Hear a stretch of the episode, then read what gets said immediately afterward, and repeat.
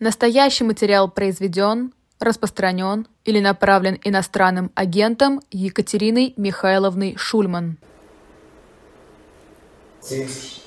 Но события. Приветствую дорогих слушателей, которые смотрят и слышат нас э, в Ютубе. Надеемся, что перегрызенный хуситами кабель э, не мешает вашему просмотру. Э, также приветствуем тех людей, которым не нужен никакой кабель, чтобы на нас смотреть. Они находятся непосредственно в зале. Мы же с вами, переходя к рубрике «События», рассматриваем ее, конечно, как продолжение того, о чем мы говорили на прошлой неделе. Напомню, что тогда у нас было одно событие, это гибель Алексея Навального, его возможные причины, его политическая рамка, в которой это случилось, и возможные и предполагаемые политические и электоральные последствия. С этого мы с вами начнем и в этот раз, потому что история эта продолжается, в ней появляются все новые и новые, если не факты, то предположения. Но из того, что мы точно с вами знаем, мы знаем, что э, тело Алексея Навального передали все же его матери, и э, они уехали в Москву. То есть оно находится в Москве и готовится к похоронам. Теперь, э, насколько можно понять по количеству вложенных в это дело усилий, одна из главных политических проблем, которая, очевидно, стоит перед всей нашей политической машиной, это проблема похорон. Как выяснилось, принцип «нет человека, нет проблемы» действует не всегда и не так универсально, как кажется поклонникам товарища Сталина. Значит, э, проблема с похоронами понятна какая для э, российских властей. Они опасаются, во-первых, э, какого-то массового, так сказать, шествия, легального массового митинга, выражения чувств по этому поводу. Ну и э, даже после того, как э, этот, этот их персональный кошмар закончится, все равно останется то место, которое будет легальным мемориалом. И с ним а, ничего нельзя будет поделать, как вот делают, с, скажем, э, мемориалом Немцову на мосту в Москве. Там убирают регулярные свечи и цветы и фотографии, они появляются снова. Но все-таки поступать так на кладбище затруднительно. Поэтому сейчас две, скажем так, две дискуссии – а, о дате и о месте. А дискуссия о дате э, на время от времени всплывает в публичное пространство с предположениями, когда именно будут похороны, 29 ли февраля или 1 марта. 29 февраля – это уже объявленная дата послания президента Федеральному собранию.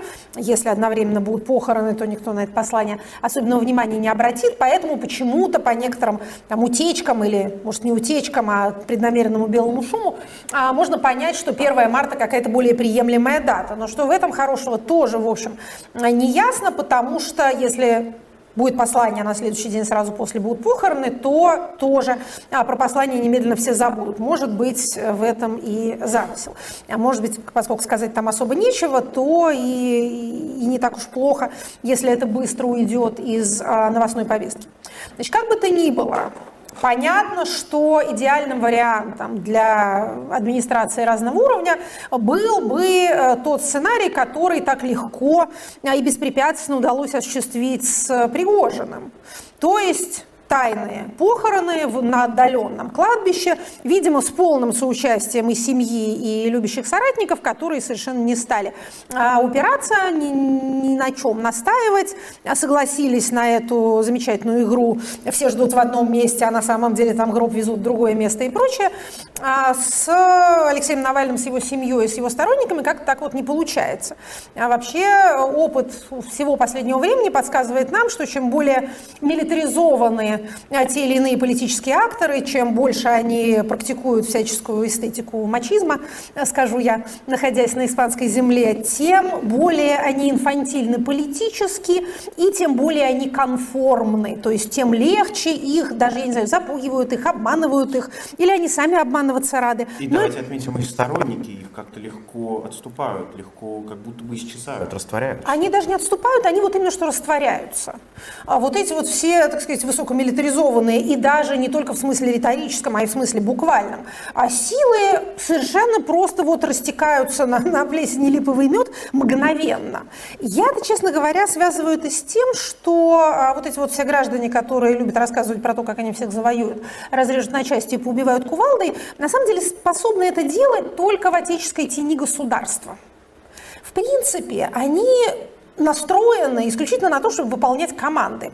Поэтому, когда вдруг выясняется, что тот, кто отдает им команды, вроде как э, не так это делает, как им хотелось бы, или у них возникает какой-то конфликт, это настолько рассогласует их невеликую э, ментальную систему, что они вообще становятся неспособны к какому бы то ни было самостоятельному действию. Значит, э, пока похороны у нас не случились. Что происходит? Происходит э, то народное движение, которое мы наблюдали уже несколько раз по разным трагическим поводом, но в большем масштабе, чем когда-либо раньше. Это э, появление так называемых народных мемориалов. Что такое народный мемориал и что это за традиция? Эта традиция возникла в, скажем так, второй половине десятых годов, когда информационное пространство окончательно диджитализировалось, и когда происходили разного рода а, трагические события, а, аварии или самолетов, или вот один из крупнейших такого рода происшествий – это пожар в Зимней Вишне в Кемерово, и люди приносили цветы, свечки, детские игрушки, если речь шла о детях, портреты, фотографии о погибших, к каким-то местам, которые ассоциировались у них с этими людьми. Это вот это самое народное, это, эти самые народные мемориалы. С войной эта практика активизировалась, когда происходили очередные обстрелы Украины, украинских городов с какими-то особенно, так сказать, видимыми жертвами, то люди приносили цветы, опять же, цветы, свечки, а, портреты, игрушки к каким-то местам, которые им казались для этого подходящими. У нас есть довольно обширная статистика а, такого рода мемориальной деятельности. Я тут благодарю коллегу мою Александру Архипову, социального антрополога. Она все эти вещи фиксирует и анализирует. Значит, что у нас в связи с Алексеем Навальным? А, значит, это, еще раз повторю, крупнейшая по количеству мемориалов и по количеству вовлеченных городов такого рода акция. Опять же, это трудно назвать акцией, потому что, как вы понимаете, это никто не организует. Нет даже никакого там канала в Телеграме, который сказал бы людям, а вот теперь идите а, и несите цветочки. Это сугубо, так сказать, самостийная деятельность. А, действительно, классический пример самоорганизации. Кроме того, эта деятельность небезопасная. У нас есть уже примеры и в эти разы, и в предыдущие, а, как людей за это задерживали сразу, либо снимали на камеру, идентифицировали, потом приходили домой или на работу, или на место учебы. То есть люди, которые это делают, не заблуждаются относительно того, что это может иметь последствия. Тем не менее, э, вот со времен зимней вишни это крупнейшая такого рода акция. Значит, в 2018 году, когда случился пожар в Зимней Вишне, у нас было 335 мемориалов зафиксировано и 246 населенных пунктов. Сейчас у нас эм, около 430 мемориалов и 209 городов эм, Российской Федерации.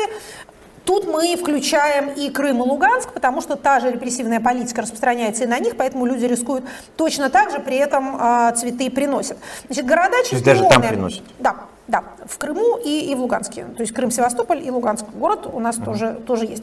Значит, эм, города-чемпионы по количеству мемориалов – это, неудивительно, Москва, Петербург, Екатеринбург, на четвертом месте Чебоксары, на четвертом, э, на, на пятом Челябинск. То есть это, например, в Москве 22 а, мемориала, в Петербурге 20, в Екатеринбурге 19 и так далее.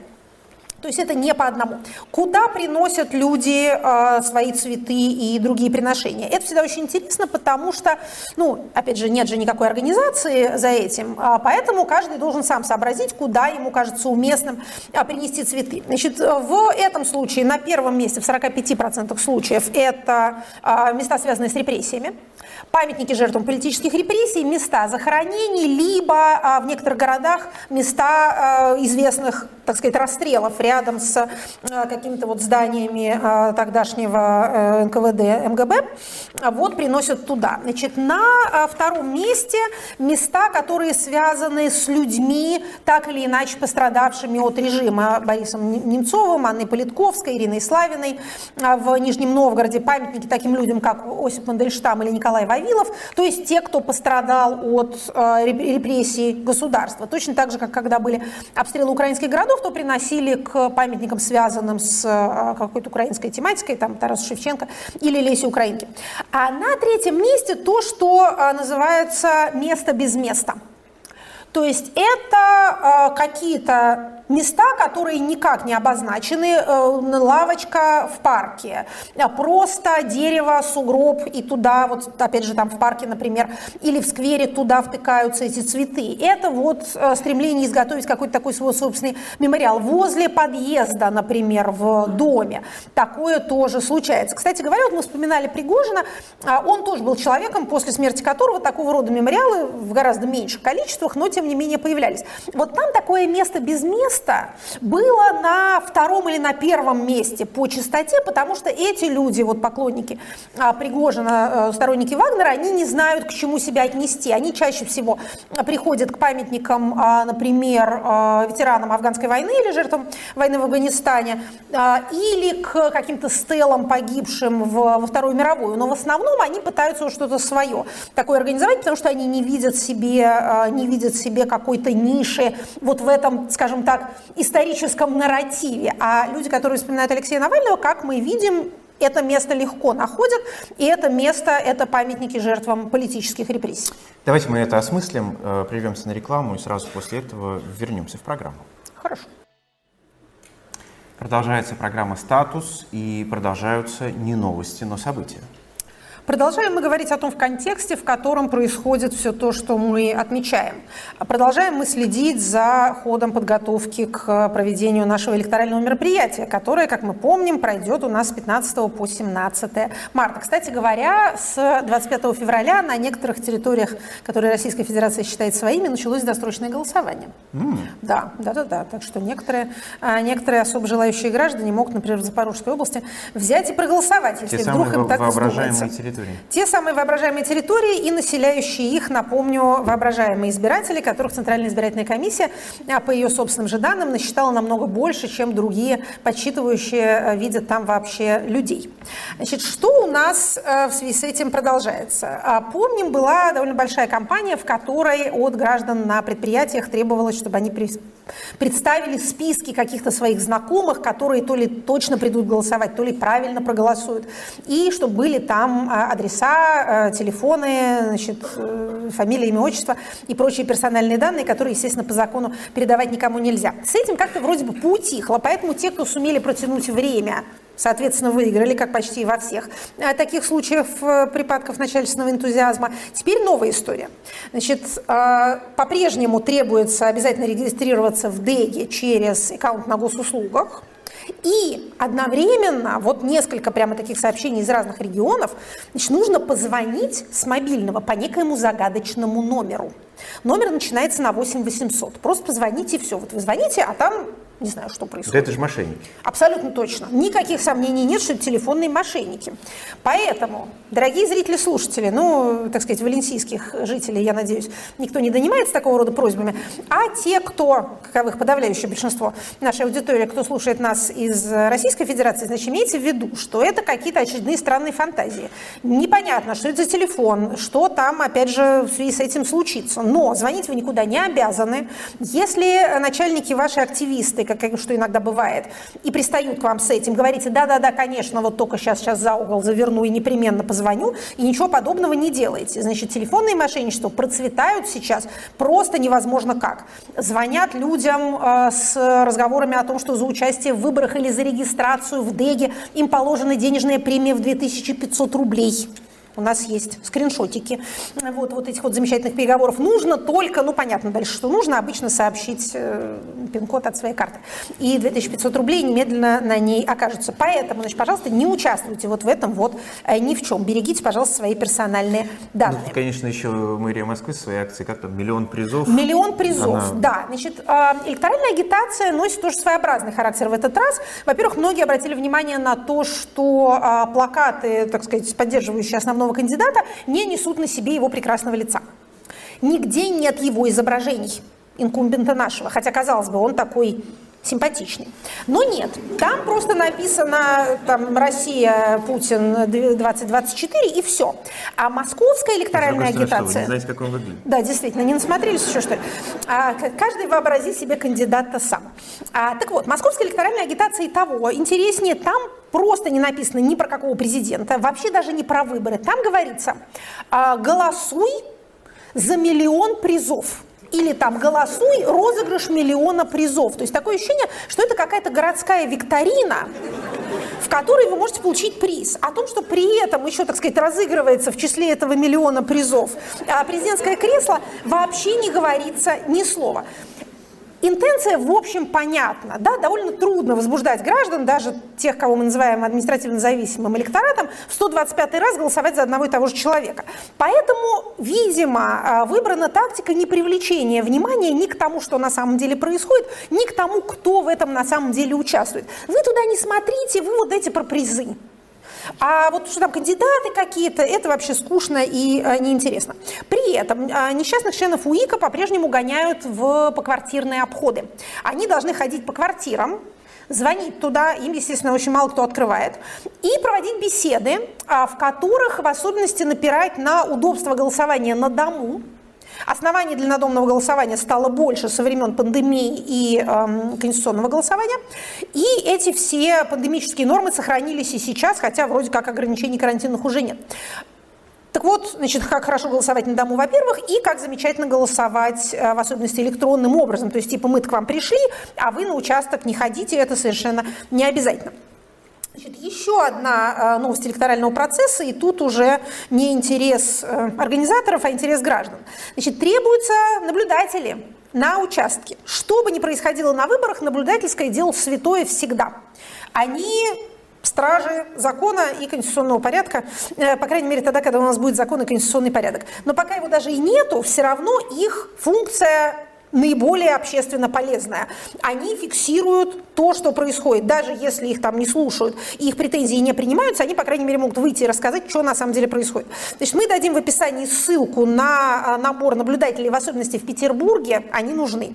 Значит, наблюдатели на выборах могут быть от кандидатов, от партий, зарегистрированных партий, и от э, общественной палаты. На общественную палату надежды особенно и нету, а вот с партиями, в том числе парламентскими, не будем показывать пальцем, какими именно, существуют некоторые договоренности. Так что тут возможность есть. Это вот что касается, э, что касается у нас электорального нашего мероприятия. Далее, мы с вами помним, что э, по итогам выбранных компаний при всей их предсказуемости принято принимать так называемые непопулярные решения.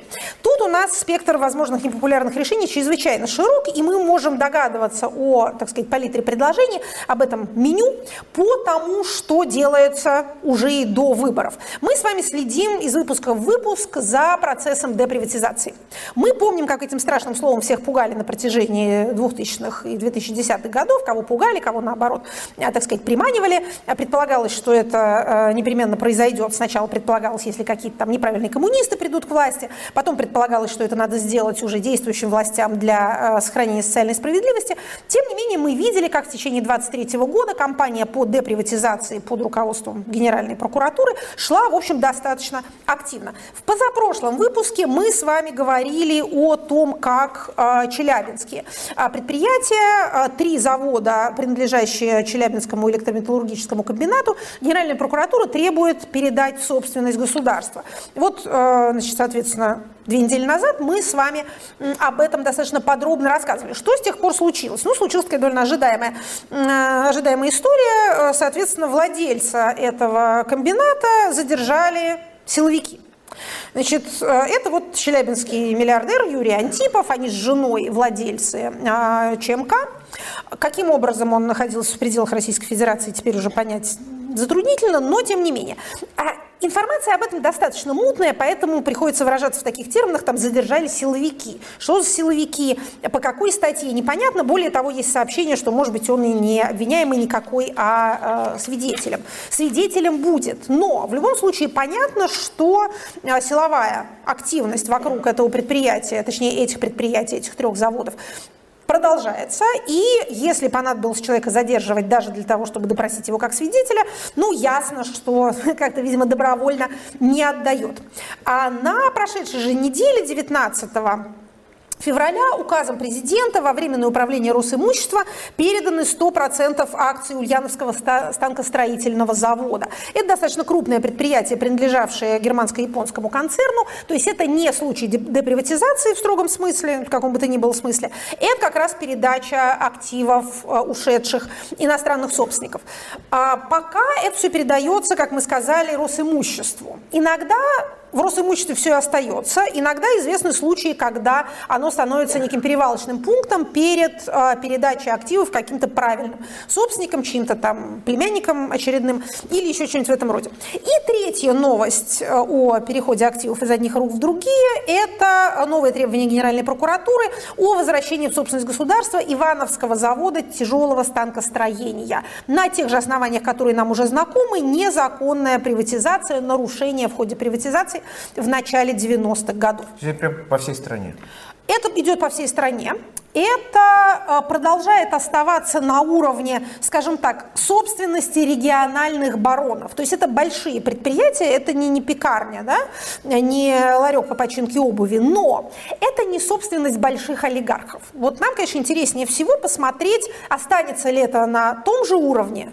То есть пока можно прессовать там, тех людей, которые у себя в регионе что-то приватизировали в 93 году, которые были, например, там, местными, скажем, депутатами, а, миллиардеры, они вполне себе серьезные, но при этом это не, а, не политические акторы а, федерального уровня. Вот интересно, Я... как, как высоко это поднимется. Я стесняюсь спросить, но у нас же есть какие-то органы, которые должны защищать э, интересы предпринимателей, там всякие палаты, союзы промышленников-предпринимателей. Я думала, вы скажете Союз правых сил, совсем уж если вспоминать ну, глухую древность. Да, Союз промышленников и предпринимателей, наш э, с вами, так сказать, профсоюз олигархов, а, существует и, и даже функционирует. Значит, у него тоже есть в связи с этим предложение. Знаем мы об этом от э, президента РСПП Александра Шохина, который, по-моему, кстати, продолжает оставаться членом СПЧ. Как вы понимаете, за членом СПЧ я слежу с особым вниманием. Итак, значит, э, Откуда мы знаем все, что мы сейчас будем, о чем мы будем говорить? Э, он, Шохин, дал интервью РБК. Рассказал буквально следующее, что вот, мол, в ноябре прошлого года э, на встрече с президентом он докладывал ему о предложениях РСПП, о некоем законопроекте, который он назвал о двойной реституции двусторонней реституции. Значит, что имеется в виду? Что такое двусторонняя, э, двусторонняя реституция? По словам Шохина, на встрече с РСПП а, президент сказал, цитата, «надо закрыть эту страницу с приватизацией». Что имеется в виду? В каком смысле? Неизвестно. Какую такую страницу закрыть? Как в том анекдоте про Сталина, который сказал, что за безобразие, не стали разбираться, это разбросаны дрова или сам храм Христа Спасителя? Э, ну да, при, вот примерно и... так, примерно так. Надо закрыть эту страницу с, с приватизацией, да. А, значит, в свою очередь, Президент РСПП, в отличие от президента Российской Федерации, считает, что те предложения, которые он передал, позволят отделить добросовестных участников приватизации, приобретателей активов и участников сделок со стратегическими активами от нарушителей законодательства. Тогда у нас может немного остановиться энтузиазм соответствующих органов, подчеркнул может. он. Скромность этих, скромность этих формулировок а, не может не, не умилять, понимаете? Тогда у нас может немного остановиться энтузиазм соответствующих органов. Это каких же таких соответствующих? Чему они, собственно, соответствуют. И что предлагает Шохин, не вполне понятно, но он это называет двусторонней реституцией. Как то? Право государства обратить в казну ту или иную собственность, но и право собственника на компенсацию по рыночной цене с учетом предшествующих затрат. Тут, конечно, интересно, кто определяет, какая цена рыночная, и кто учитывает предшествующие затраты. И кто вообще э, будет слушать этого собственника. Да. Если государство захочет обратить в казну ту или иную собственность. Может ли быть э, место в нашей программе лучше, чем для второй рекламы? Лучше, Именно чем сейчас. это для второй рекламы. Пожалуй, да. лучше не найдем. Лучше не найдем. Давайте посмотрим рекламу и потом вернемся.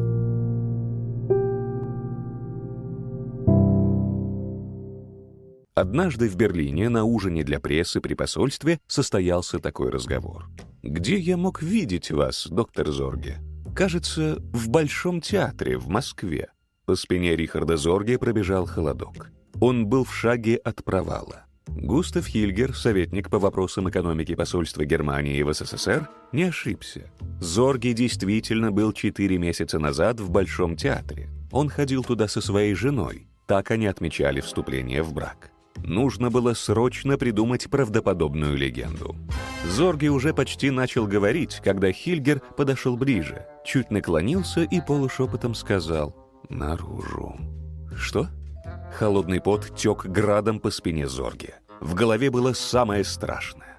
Пользуйтесь VPN-сервисом наружу, Зорги, чтобы таких провалов в вашей карьере больше не случалось.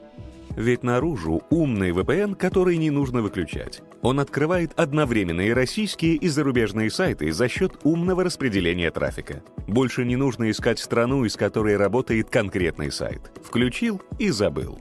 Для пользователей в РФ российские сайты открываются напрямую, а если нужен доступ к заблокированному сайту, трафик направляется за рубеж по зашифрованному каналу. Пользователям за границей VPN наружу дает доступ к российским ресурсам, сохраняя при этом доступ к зарубежным. В результате у вас везде есть доступ ко всему интернету, как в старые добрые времена. VPN наружу доступен на всех устройствах через безопасное приложение OpenVPN. Сервис без проблем работает на разных устройствах, в том числе роутерах. Кроме надежной защиты и стабильной работы, у сервиса есть отличная техническая поддержка. Живой человек на другом конце быстро решит любую ситуацию. Действует единый тариф от 290 рублей в месяц при оплате годовой подписки. За эти деньги вы получаете высокую скорость интернета, неограниченный объем трафика, работу до 10 устройств одновременно, выбор из 19 стран. Если сервис заблокируют, деньги за неиспользованный период вернутся на ваш счет. VPN можно попробовать бесплатно на 7 дней без указания данных карты. Чтобы начать пользоваться, достаточно ввести email. Оплатить можно российской и зарубежной картой или криптовалютой. По промокоду «Свобода» действует скидка 30% на первый платеж. Подключайте VPN наружу и пользуйтесь интернетом без проблем и ограничений. И еще пару слов я скажу о shopdilettant.media. Там э, на этот раз снова книга «Диктатор, который умер дважды. Невероятная история Антонио Салазара». Это книжка Марка Феррари. Э, заходите, заказывайте. Там, кроме этой книги, есть еще и другие. Ну а мы еще продолжаем говорить о событиях. Да? Да, продолжаем говорить о событиях. А, напоминаем, что 29 а, февраля, как мы сказали, у нас будет а, послание президента Федеральному собранию. Помним, что у нас было послание в 23 году, в 22 оно было пропущено. Значит, как сообщают э, анонимные, но легко узнаваемые кремлевские источники, это вроде как презентация предвыборной программы. Но, видите, э, много чего вокруг происходит, что отвлекает внимание. И еще дальше будет отвлекать от этой самой презентации, но мы пока с вами можем сказать вот что относительно а, той части предвыборной программы, которая, может быть, не будет эм, продекларирована, но, скорее всего, будет реализована. А, значит, у нас э, вышла новая волна исследований, социологических исследований проекта «Хроники», мы частично коснулись этого в прошлом выпуске. А наиболее интересно на вот нынешнем этапе динамики общественного мнения, это, конечно, зазор, я бы сказала, разрыв а между тем, что люди хотели бы видеть, так сказать, в будущем, и тем, что они ожидают увидеть. Наиболее пугающее событие, которое предполагают респонденты в будущем, это, конечно, мобилизация. 39% опрошенных предполагают, что после выборов мобилизация будет, а при этом хотели бы этого или считали бы это необходимым 15%. А, Значит, кстати говоря, 29% а, хотели бы, чтобы мобилизованные вернулись домой без проведения новых, новой мобилизации, и 26% за то, чтобы оставить все как есть. То есть, типа, пускай они там за нас воюют, только всех остальных э, не трогать. Хотели бы а сосредоточение руководства на решении внутренних проблем 83% опрошенных, 83%. А перемирие с Украиной желали бы 58%, снятие санкций, с чего бы вдруг 56%. Они же на пользу были. Да, они продолжают быть на пользу. Восстановление отношений с западными странами 51%. Вот больше это половины. Вот, Вау. больше половины хотели бы. Это, это вот желаемое. Это, как это называется на нынешнем языке, хотелки. А при этом э, прогнозируют, как мы сказали, 39% мобилизацию и 72% ожидали бы э, увеличения расходов на армию. То есть даже те люди, которые, а вот респонденты, это преимущественно те люди, которые говорят, что они будут голосовать за действующего президента. При этом они от него не ожидают а, удивительным образом ничего хорошего, а хотели бы на самом деле совершенно другого. А при этом надо иметь в виду, что предвыборные ожидания лоялистов, то есть вот этого, так сказать, ядра, а, которые голосуют за статус-кво, это довольно загадочная материя. Ну, например, а, только задним числом стало понятно, что в 2018 году перед президентскими выборами были ожидания, что после выборов будет какое-то обновление, какая-то новая политика. С чем были связаны эти ожидания, понять на самом деле трудно, но мы это узнали, когда э, вдруг очень отрицательно было воспринято перед подтверждение полномочий правительства. То есть когда остался Медведев премьером, это прям вызвало отрицательную реакцию а у респондентов, Хотя, казалось бы, ну, никогда особенно никого не волнует состав правительства до такой уж степени. То есть как-то почему-то ожидалось, что вот сейчас президент тут выиграет и как-то повернется лицом к народу и на его чаяние ответит. И когда этого не произошло, то началось то снижение президентского рейтинга, уровня доверия к нему, которое, собственно, остановилось только э, с началом войны в 22 году. Вот может быть, вот эти вот самые ожидания, они есть, они, очевидно, не сбудутся, тут не надо ума большого, чтобы понять, что ничего из этого не произойдет а после марта, но это, что называется, гражданам не добавит удовлетворенности происходящим, хотя другой вопрос, как они эту неудовлетворенность могут конвертировать хоть во что-то более ощутимое, чем свое внутреннее ощущение. И еще по поводу решений, которые в поствыборный период будут иметь а, продолжение вышел указ президента о военно-административном делении Российской Федерации. Это, в общем, то, что анонсировалось заранее, образование новых двух военных округов, точнее говоря, разделение а, западного, бывшего западного военного округа на два, московский и ленинградский. Значит, ну, кроме того, что... На ленинградский. На ленинградский, он называется ленинградский. А кроме того, что это свой штаб, соответственно, штабные единицы, новые должности, новые карьерные возможности, это еще и и э, также отдельный бюджет, что тоже не может не радовать людей, непосредственно к этому причастный, но и очевиден из э, перечня административных границ этого Ленинградского военного округа, на что он сориентирован. Сориентирован он, видимо, на э, Финляндию и страны Балтии. Об этом тоже говорилось, когда Финляндия стала членом НАТО, то, ну или, скажем так, объявила свои э, намерения стать членом НАТО, то было заявлено, что ах вы так, тогда у нас будет на вас а, отдельный военный округ. А, Мы... а также, судя по названию, ориентирован на советский ресентимент. Без этого уж, без этого никак нельзя, да, это правда. Значит, э, мы не будем, исходя из этого, тут притворяться военными аналитиками и говорить, что вот это те самые силы, которые там, не знаю, будут оккупировать Таллин, но, тем не менее, в общем, вот так оно, так оно выглядит на сухом языке документа.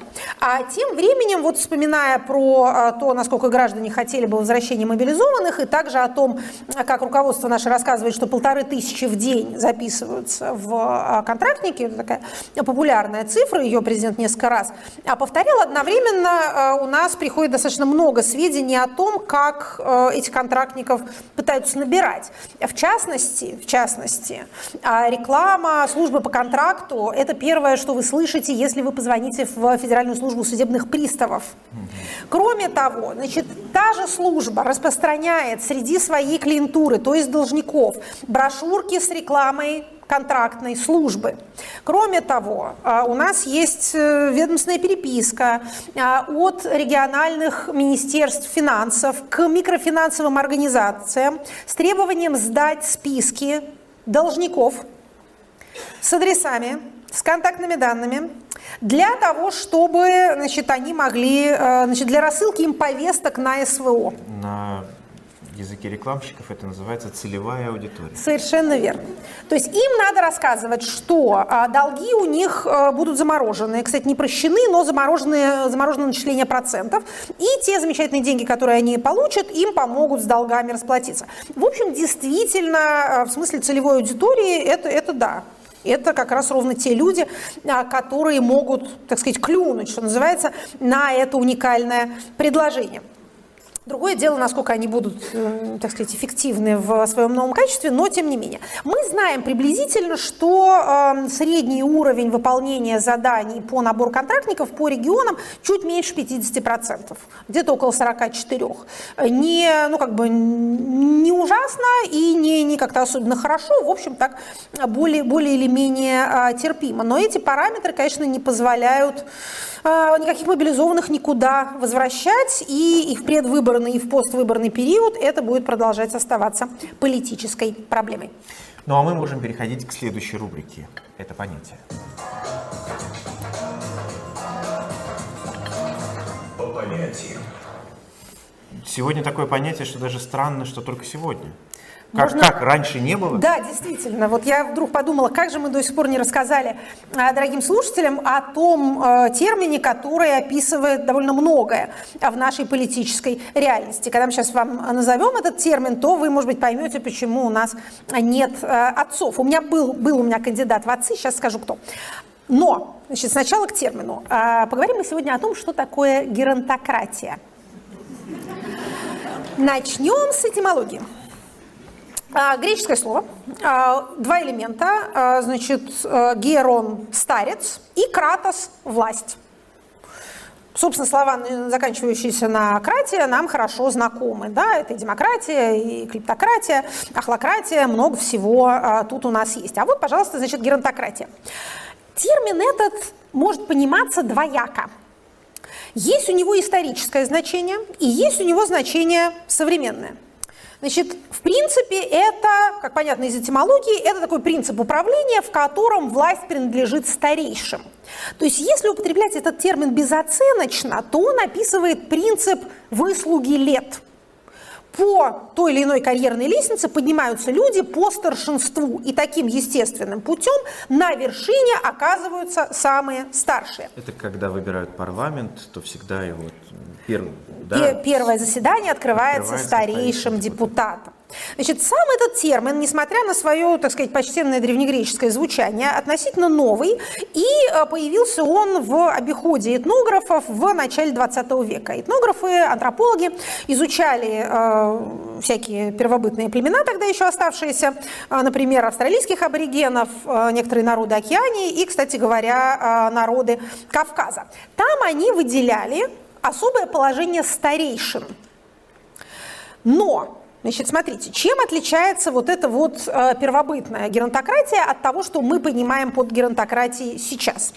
Значит, в, вот в этом вот, так сказать, естественном а, состоянии, догосударственном а, состоянии людских племен обычно возникают, с одной стороны, элементы военной демократии, то есть вождем становится сильнейший, лучший охотник, самый быстрый, самый сильный, самый смелый, вот, вот по принципу а, примитивной группы, так же, как это бывает в группе, например, высших приматов, к которым, собственно говоря, мы с вами и относимся. Но одновременно опять же, если мы уже перешли от э, братьев наших меньших к нам самим, при этом вожде, который правит, в общем, по праву сильного, не обязательно именно физически сильного, ну, там, лучшего организатора охоты и набега на соседнюю деревню, при нем возникает вот этот самый совет старейшин, которые аккумулируют опыт племени, его там священные танцы, песни, предания, маски и прочее, они правят инициационными обрядами, которые так важны для примитивных племен.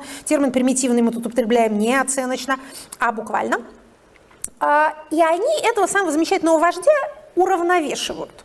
Кстати говоря, когда эм, колонизаторы пришли, а, например, в Африку и стали там э, всячески совращать разных местных вождей э, алкоголем и э, стеклянными бусами, и самое главное, конечно, огнестрельным оружием, то они эту систему всю поуничтожали. И эти самые вожди остались без противовеса, потому что, ну, если у тебя есть винтовка, то, конечно, никакие старейшины тебе уже больше не нужны. А они, вот эти вот геронтократы первобытные, были, в общем, необходимы, потому что они, да, олицетворяли собой традицию, но не давали главарю примитивной группы совсем уже уйти в разнос. То есть вот эта знакомая нам слишком хорошо мафиозная динамика, в которой есть главный мафиози, и никто ему не возражает, а все только выполняют его э, указания, имела в первобытных условиях вот этот самый геронтократический противовес. Если мы посмотрим на немножко более э, цивилизованные времена, то мы увидим и в Древней Греции, и в особенности в Древней Спарте действительно некоторый, так сказать, культ старости, который был особенно связан с тем, что доживали до почтенного возраста очень немногие. Как вы понимаете, э, люди в исторические эпохи высокого насилия и отсутствия антибиотиков жили, в общем, не так уж долго. И в особенности легко, быстро и часто умирали именно молодые. Женщины от последствий беременности и родов, мужчины от насильственных причин. Поэтому возникало такое явление, которое можно часто заметить, ну, даже по мемуарам, например, разных там политических деятелей 16 или 17 века, когда кажется, что молодые умирают вот сплошь и рядом, но если вы сумели перейти этот опасный период, когда вы воюете или рожаете, так сказать, непосредственно, то люди жили, в общем, достаточно долго. Когда мы слышим про средний возраст, там, 30 лет или 28 лет, мы думаем, что после 28 все начинают умирать. Это не так. Выше всего вероятность умереть, пока ты молод. Нам это трудно понять, потому что у нас все наоборот. Но если ты вот этот вот опасный период как-то все-таки э, проехал, то дальше ты вот этим старцем Нестором можешь при удачном стечении обстоятельств достаточно долго прожить. Но таких, как ты, будет немного. Поэтому а, вот эти вот живые старцы были хранителями опыта и памяти, которая, памяти, который опыт иными способами не был передаваем. Поэтому, например, э, в Спарте был такой специальный орган под названием Герусия – от того же корня. Это совет старейшин или совет старцев, э, который обладал значительной политической властью и мог влиять и на э, спартанского царя. У Спарты были, а, были соответственно, э, цари. То есть уважение к возрасту было достаточно велико. В определенной степени оно передалось и древнему Риму. Тоже значит, привилегированное место в социальной иерархии можно было получить просто, что называется, до него дожив. Обычно почтение к старцам присутствует там, где э, социальной единицей является патриархальная семья. Там тоже естественным образом, значит, вот, вот тот, кто, тот, кто старше, он пользуется большим влиянием и, соответственно, большей властью в этой своей роли патер фамилиас.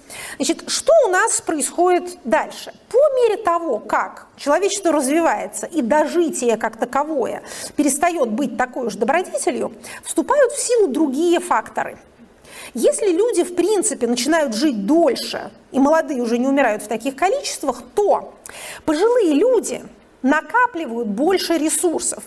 Проще говоря, у них больше денег. Поэтому они обладают властью и влиянием. Вообще говоря, устойчивые социальные системы имеют свойство геронтократизироваться. Но если у вас существует Электоральная ротация, то есть можно начальство как-то там переизбрать, выбрать кого-то нового. Если у вас существует публичная политика, открытое конкурентное публичное пространство, то там, конечно, старый и молодой будут конкурировать на равных. И у молодых тоже есть шанс, не дожидаясь, пока у них уже отвалятся руки и ноги, как-то все-таки поучаствовать в общественной жизни.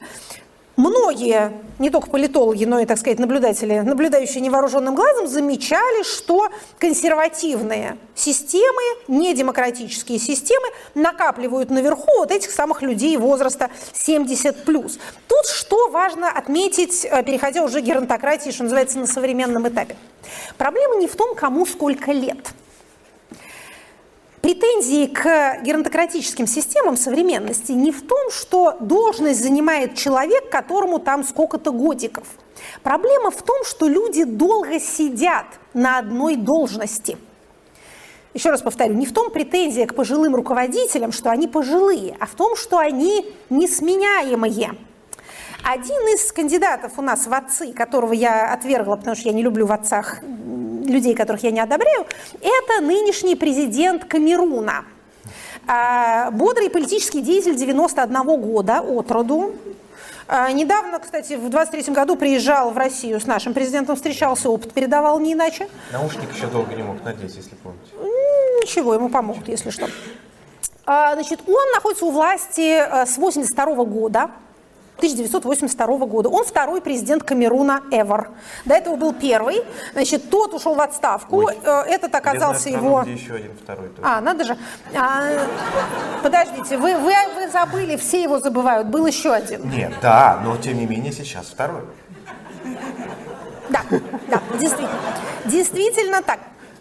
Значит, эм, предшественник этого нашего камерунского а, старца, как я сказала, ушел в отставку, и вроде как его сменил его преемник, но в отличие от нашего случая, через некоторое время преемник решил, что предшественник виноват в каких-то нехороших вещах, судил его и э, посадил.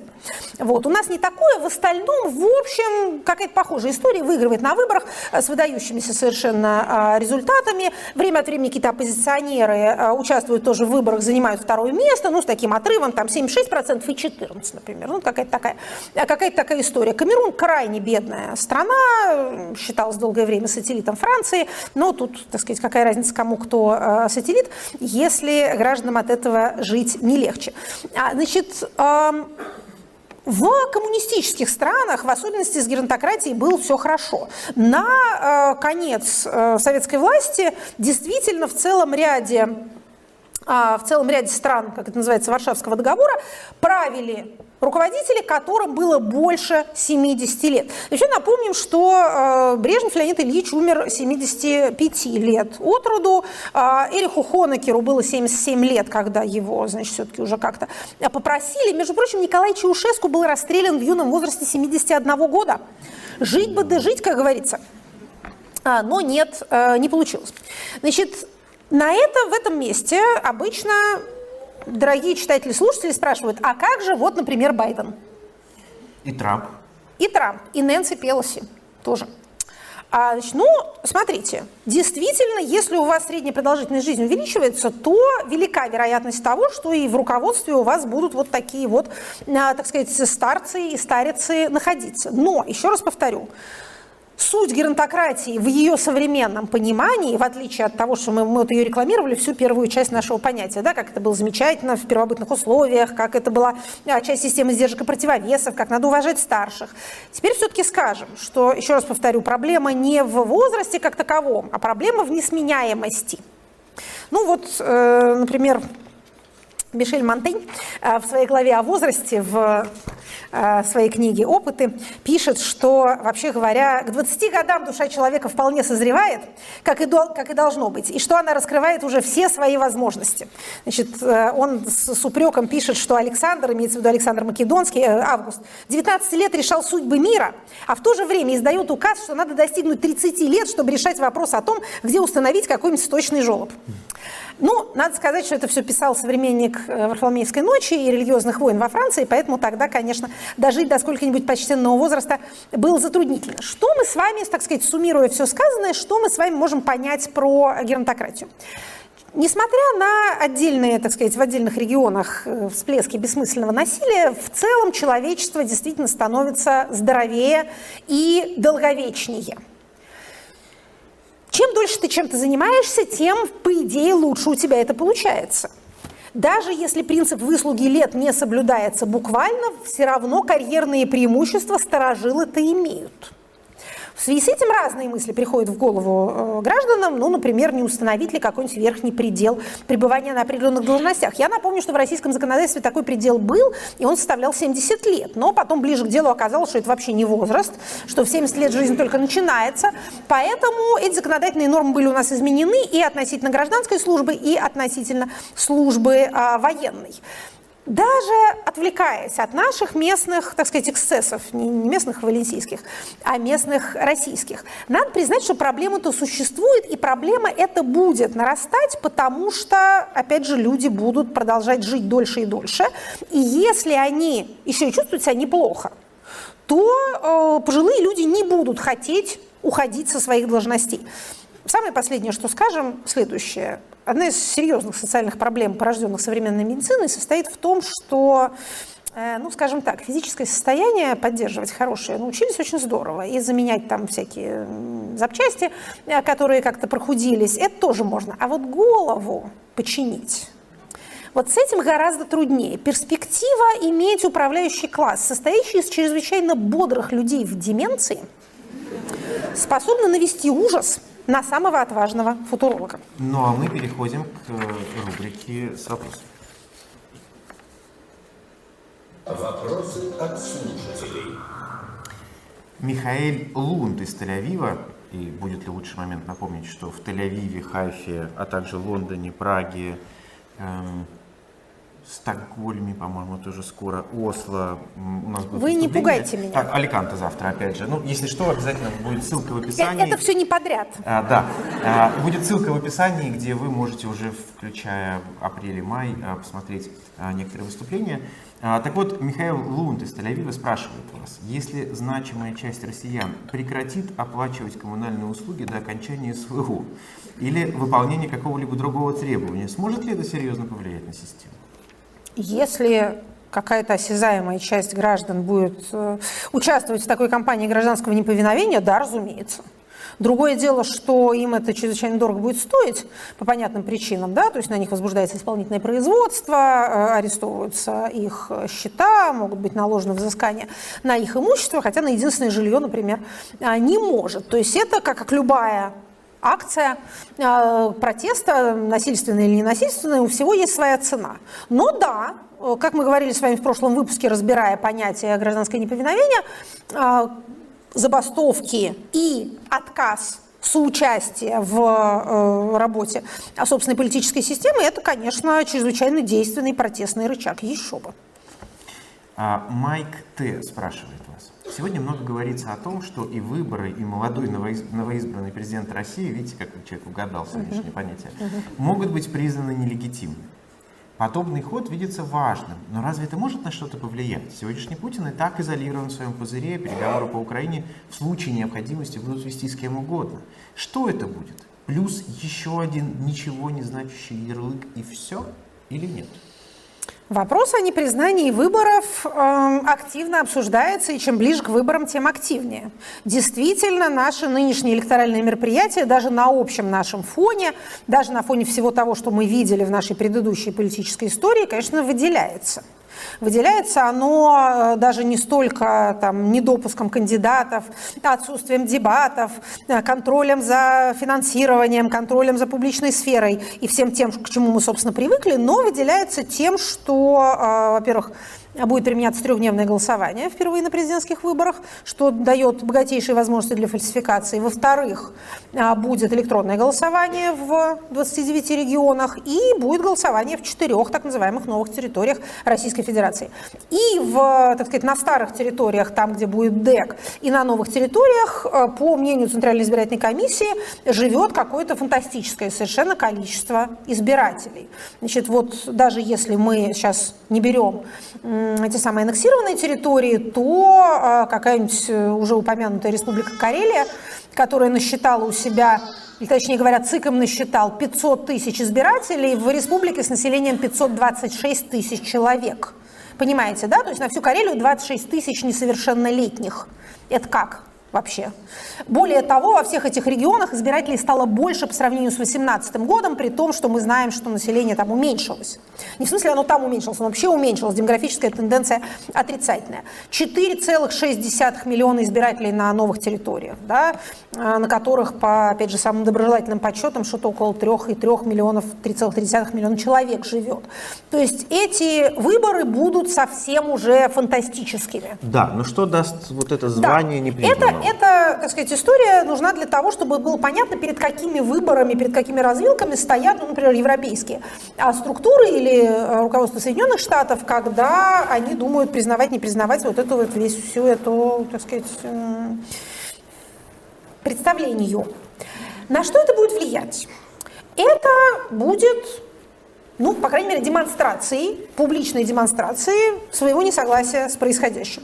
Да, никто не ожидает, что после этого победивший кандидат скажет, батюшки, что меня никто не признал, пойду-ка я, наверное, уйду в отставку. Этого не случится, этого никто не ждет. Но это будет декларация того, что значительная часть мирового сообщества не признает эти выборы легитимными. То есть, что это значит? Не считает их результаты изъявлением народной воли.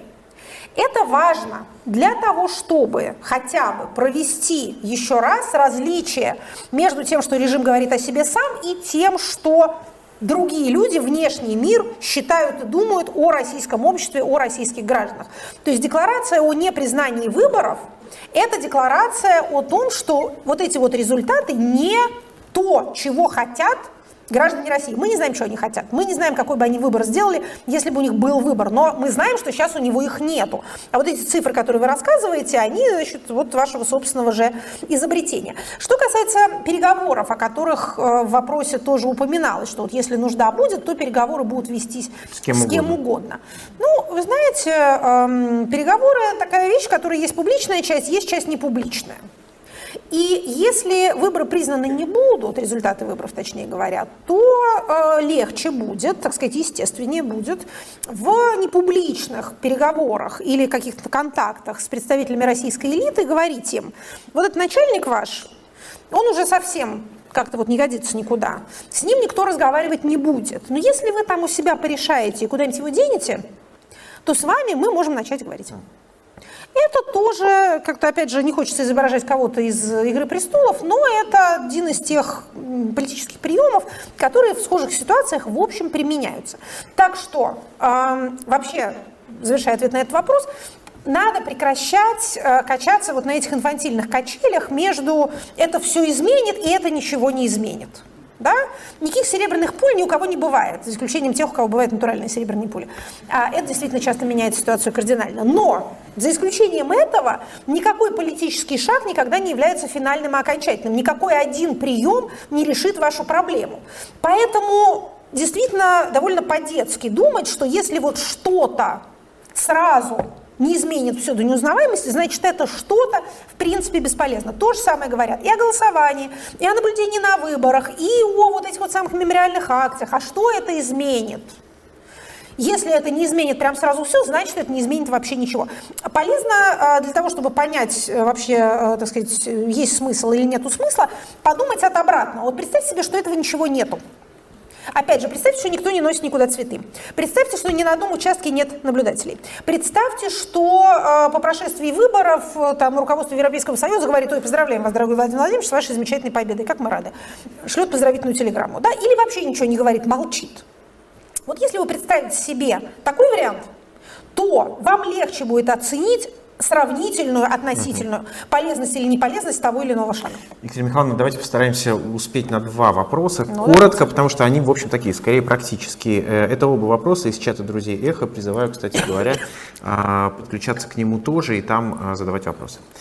Если во время голосования слушатели заметят нарушение, не будучи наблюдателями, от вбросов до формальности, например, в графе с именем уже кто-то расписался. Как продуктивнее всего обращать на это внимание? Какие процедуры, акты, законы, на какие ак, э, процедуры, акты, законы ссылаться, к чему апеллировать, стоит ли вызывать полицию? Значит, смотрите, у нас есть э, по-прежнему э, движение «Голос», которое там 33 раза иноагент, но работу свою не прекращает. Уже больше, чем иноагент. Уже больше, чем иноагент. Ну, хорошо. Значит, у них есть э, инструкции и видеокурсы на их YouTube-канале. Со всем этим можно ознакомиться. И я чрезвычайно надеюсь, что и в этом электоральном цикле, как и в предыдущих, они будут вести карту нарушений. Продуктивнее всего сообщать им, потому что это станет публично, и потом это будет суммировано, проанализировано, будут выпущены доклады, и все цивилизованное человечество, поверьте, с ними ознакомится. Значит, что касается возможности обращения к, так сказать, властям российским. На участке все-таки должны быть наблюдатели, хоть какие-то, от кандидатов, от общественной палаты, от партий. Даже если они сидят, спят и ни на что не обращают внимания, если вы заметили какую-то непонятную фигню, то вы говорите, где здесь наблюдатели? Говорите вы мерзким скандальным голосом. Я тут вижу, вот тут кто-то, значит, сует в трусы и бюллетень. Не надо так поступать они должны будут как-то отреагировать. Нет, я требую, чтобы зафиксировали вот это вот все. В общем, если вы любите скандалить, скандальте. Это вот как раз идеальный случай. Если не любите, можете тихо застенчиво подойти к э, наблюдателям. Они обычно сидят там у стенок и часто действительно дремлют. А они не смогут вас совсем уж проигнорировать и сказать, идите вы отсюда, не ваше дело, что тут происходит. А это не бесполезно. Это дисциплинирует членов комиссии. Они хоть немножечко взбодрятся. Главное, не буяньте слишком сильно, а то вас э, в полицию сдадут и скажут, что вы препятствовали избирательному процессу. Но, так сказать, вербально скандалить, не оскорбляя членов комиссии, не ругаясь матом, можно, нужно и, э, так сказать, является выражением здоровой гражданской позиции. И э, тоже очень коротко. Э, часть людей в России, это Михаил спрашивает, опасаются приходить на избирательные участки в 12 часов 17 марта. Предполагают какие-то провокации, драки или тотальную фиксацию паспортных данных всех пришедших в это время. Что можно посоветовать этим людям? Можно этим людям посоветовать э, оценивать риски адекватно, но все-таки не бояться каждого куста. Вы пришли на избирательный участок проголосовать. Это законное действие, самое законное из всех законных действий. Никто не имеет права вас спрашивать, почему пришли именно в 12. Так совпало. Значит, если вы будете при этом нести какие-нибудь плакаты, знаки, что-нибудь, даже цветы, тут могут к вам примотаться и сказать, что вы э, массовую акцию устраиваете или занимаетесь там распространением ложных сведений. Но если вы просто пришли не может вам ничего за это быть. Особенно смешны, конечно, опасения переписывания паспортных данных. Вы и так даете свои паспортные данные, вы же голосовать пришли. Поэтому, значит, не бойтесь избыточно. Я бы на вашем месте не украшал себя а, какими-нибудь э, там сине-желтыми лентами и цветами и кокошниками. А этого, наверное, лучше не делать, если вы не готовы а, провести 15 суток потом в, под административным арестом, как минимум.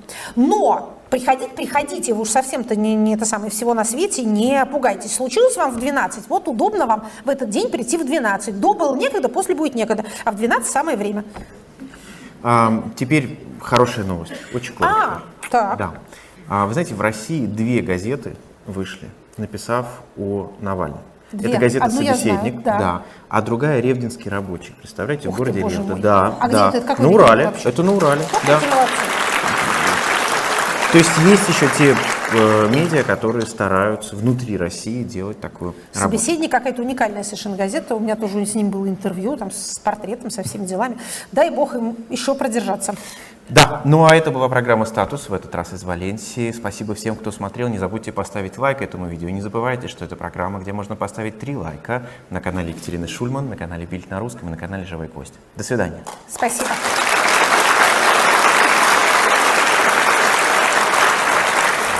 Была программа Екатерины Шульман «Статус».